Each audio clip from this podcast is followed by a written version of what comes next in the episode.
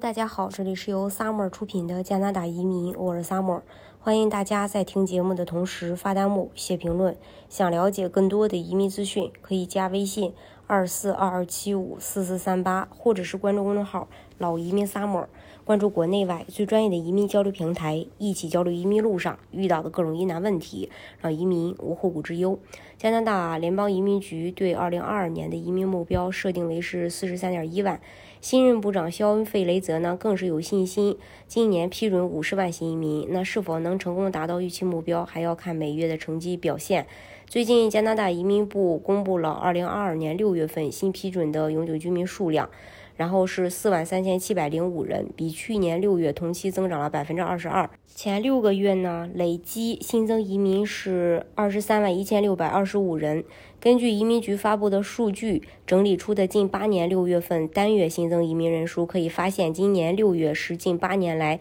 同期新移民，呃。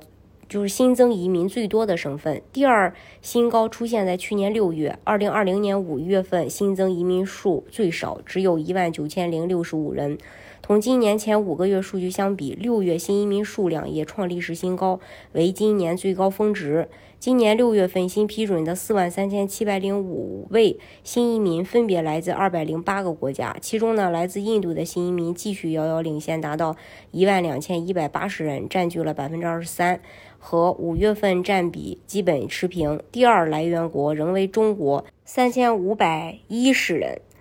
然后尼日利亚首次跃居第三位，两千两百一十五人。中国香港首次。跻身前二十名，美、法、英等发达国家也继续保持前二十来源国。其中，来自法国的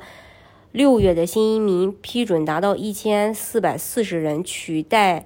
了这个美国，成为位于欧美国家申请加拿大移民的第一来源国。然后。呃，二零二二年六月，来自中国大陆的新移民是刚才提到三千三百五三千五百一十人。从同期数据来看，比去年增长了百分之二十一，而且也为近八年来同期历史最高峰值。第二高峰出现在二零一六年，当时有三千一百八十位中国申请人被批准成为加拿大永久居民。然后，来自中国香港的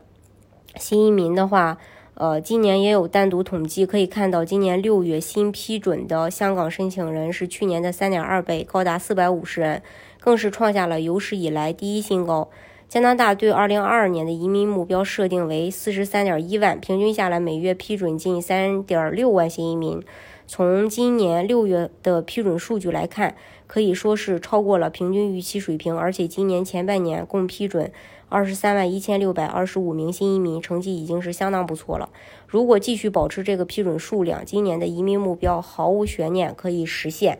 大家如果想具体去了解加拿大移民政策的话呢，可以加微信二四二二七五四四三八，或者是关注公众号“老移民 summer”，关注国内外最专业的移民交流平台。一起交流移民路上遇到的各种疑难问题，让移民无后顾之忧。